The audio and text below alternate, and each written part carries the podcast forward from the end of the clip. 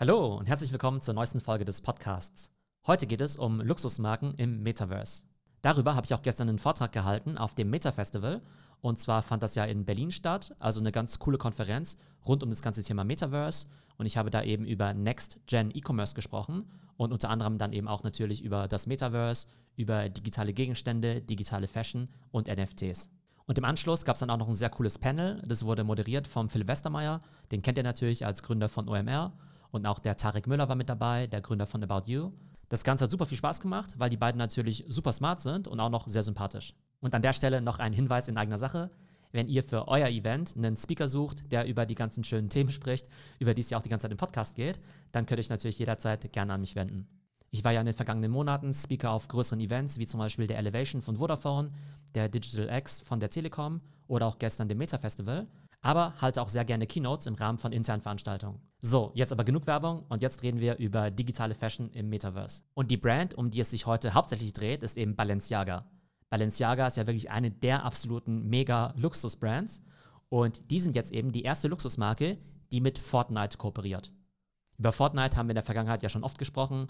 Die gehören ja zu Epic Games und Fortnite ist ja zusammen mit Roblox wirklich so einer der Vorreiter im Metaverse weil es eben einfach nicht nur ein Online-Game ist, wo Leute miteinander zocken, sondern die Leute hängen natürlich auch miteinander ab, also eher wie eine Art Social Network. Und gerade in Fortnite gibt es ja eben auch wirklich viele Sachen, die man erleben kann, wie zum Beispiel die virtuellen Konzerte mit Travis Scott, irgendwelche Film-Previews mit Disney oder jetzt eben auch Shopping-Events. Und diese ganzen digitalen Items, die sind für Fortnite ja ohnehin das allerwichtigste Geschäftsmodell. Das Ganze ist ja Free-to-Play, das heißt, die machen ja nur Geld mit diesen digitalen Gegenständen. Die Spieler sind es ja schon seit Jahren gewohnt, irgendwelche Skins zu kaufen. Und da ist natürlich relativ naheliegend, dass jetzt eben auch große Brands sich da eben auch rein integrieren lassen. Und das Neue an dieser Kooperation ist eben, dass wir es wirklich mit einer absoluten Top-Luxus-Brand zu tun haben. Das heißt, jetzt gibt es innerhalb von Fortnite virtuelle Skins, es gibt Gegenstände, es gibt Accessoires, es gibt sogar eine physische Balenciaga Location mit einem eigenen virtuellen Balenciaga Store innerhalb von Fortnite. Und das Coole ist eben, dass diese Gegenstände erstmal relativ günstig sind. Ich glaube, die Skins kosten irgendwie so zwischen 8 bis 10 Dollar. Und das ist natürlich super cool, weil das ein sehr fairer Preis ist. Ne? Man will ja die jungen Leute nicht unbedingt ausnehmen.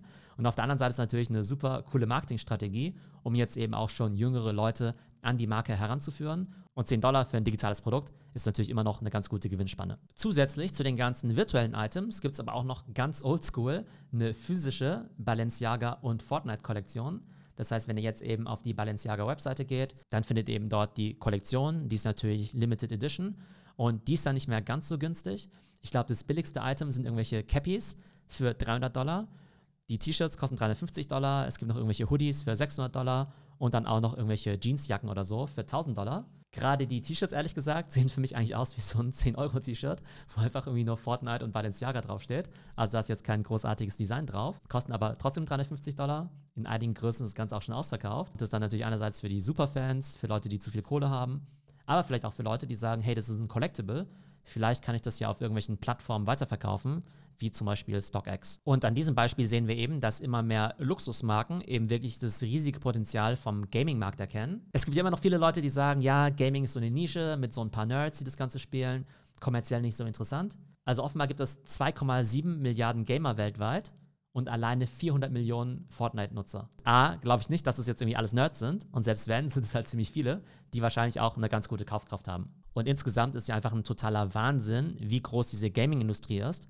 Ich glaube, die liegt ja irgendwo zwischen 150 und 300 Milliarden Dollar im Jahr, je nachdem, was man irgendwie dazu rechnet. Aber Gaming ist auf jeden Fall eine größere Industrie als die Film- und Musikbranche zusammen. Und Balenciaga ist jetzt zwar die erste Luxusmarke innerhalb von Fortnite, aber es gibt natürlich noch andere Luxusbrands, die was im Gaming- und Metaverse-Bereich machen. Louis Vuitton zum Beispiel hatte ja schon vor zwei Jahren diese große League of Legends-Kooperation, eben auch mit einer physischen und einer digitalen Kollektion.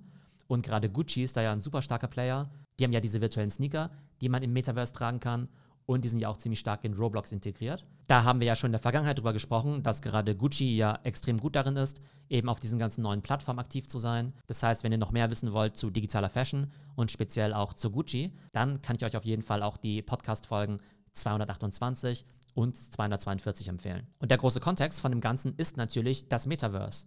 Denn auch wenn wir es selbst vielleicht noch nicht so nennen, wir leben alle schon im Metaverse. Unser Leben wird immer digitaler, wir konsumieren natürlich digitalen Content, wir kaufen digital ein, wir arbeiten aber auch digital, nehmen an digitalen Events teil und dementsprechend sind natürlich digitale Güter oder sogar digitale Kosmetik für uns immer wichtiger. Und die nächste Stufe sind dann natürlich NFTs, mit denen gerade digitale Luxusgüter eben verknappt werden können. Wir können dann eben sagen, es gibt halt nur 1000 von diesen Gucci-Taschen auf der Blockchain und das Spannende ist natürlich auch noch, dass die handelbar gemacht werden können. Da ist dann natürlich die Nachfrage noch viel größer nach diesen digitalen Gütern, weil ich eben weiß, hey, ich bin einer von 1000 Besitzern auf der Welt und wenn ich wollte, könnte ich die eben einfach verkaufen auf OpenSea zum Beispiel, so wie ich ja auch meinen NFT-Sneaker auf OpenSea gekauft und verkauft habe. Und das ist natürlich nochmal deutlich attraktiver als Gegenstände, die es nur innerhalb von Fortnite oder Roblox gibt. Also dieser digitale Fashion Space ist extrem interessant. Und jetzt kommen wir auch zu meiner Prediction ich kann mir wirklich vorstellen, dass digitale Fashion, zumindest für manche Zielgruppen, eine größere Kategorie werden kann als physische Fashion. Dass es eben wirklich Leute gibt, die sagen, hey, ich habe 1000 Euro Klamottenbudget im Jahr oder wie viel auch immer und ich werde mehr davon für digitale Fashion ausgeben als für physische Fashion. Und was ich hier auch total faszinierend finde, ist, dass gerade eben diese Luxusmarken hier diese Early Mover sind. Denn der Großteil der Marken, die nehmen ja Gaming immer noch nicht ernst, die denken immer noch, dass Gen Z eben zu jung ist und keine Kohle hat und gerade die Luxusmarken, die eben T-Shirts für 350 Dollar verkaufen oder eben Handtaschen für 5000 Dollar, die haben eben genau erkannt, dass ich eben auf diesen Plattformen aktiv sein muss, um eben junge Leute zu treffen. Und die scheinen ja auch ganz gut damit zu fahren, wenn man sich eben mal den Erfolg von Gucci anschaut. Und das Interessante ist eben, dass eben diese Luxusmarken, obwohl sie so teuer sind, im Endeffekt besser mit jungen Menschen connecten können, weil sie eben einfach deren Lebenswelten und auch deren Medienkonsum viel besser verstehen als die meisten Marken, in einem mittleren oder niedrigen Preisniveau. Also, ich hoffe, euch hat die Folge gefallen. Wenn ihr mehr über digitale Fashion, NFTs und das Metaverse wissen wollt, dann gibt es dazu mittlerweile ja wirklich zig Podcast-Folgen. Also einfach mal in der Podcast-Library mal nachschauen oder ihr geht einfach auf meine Webseite www.trends.fm und da findet ihr alle Podcast-Folgen nochmal nach Themen sortiert. Ich hoffe, es geht euch gut und bis zum nächsten Mal.